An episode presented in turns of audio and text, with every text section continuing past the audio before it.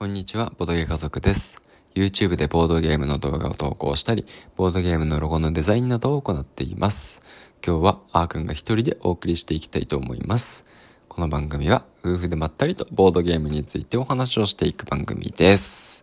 ということなんですけど、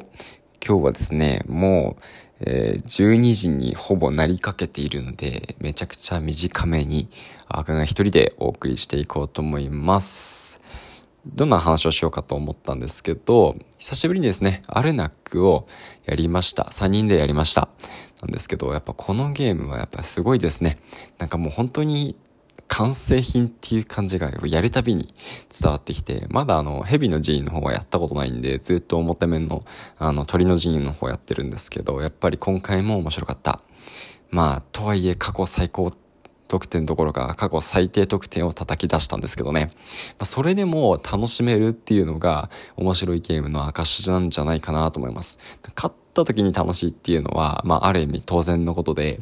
勝っても楽しくないっていうのはかなり、あのーまあ、ゲームとしては、なんていうかな、課題があるかもしれないんですけど、ま、負けても楽しいと思えるゲームって、やっ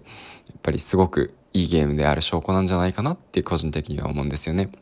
まあ、そんなこんなで1位の人の3分の1ぐらいしか点取れなかったんですけど、まあ、それでもゲームやって楽しかったなって思えたんで、まあ、このアルナックっていうゲーム、なんか無理して、無理して、無理してではないんですけど、まあ、クリスマスにですね、あの、買ってよかったなっていうふうには本当に思いました。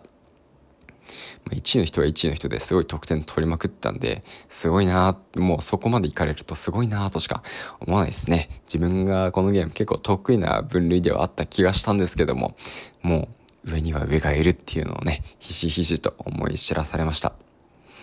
やっぱりまあ、今日、今回3人でやったんで、まゆかも入れてやったんですけども、やっぱり夫婦でやるのとね、3人でやるのと、プレイする感覚が変わってくるんで、やっぱりこう夫婦でプレイするだけじゃなくて、他の人も交えてやると楽しいなーって感じることも多いですね。はい。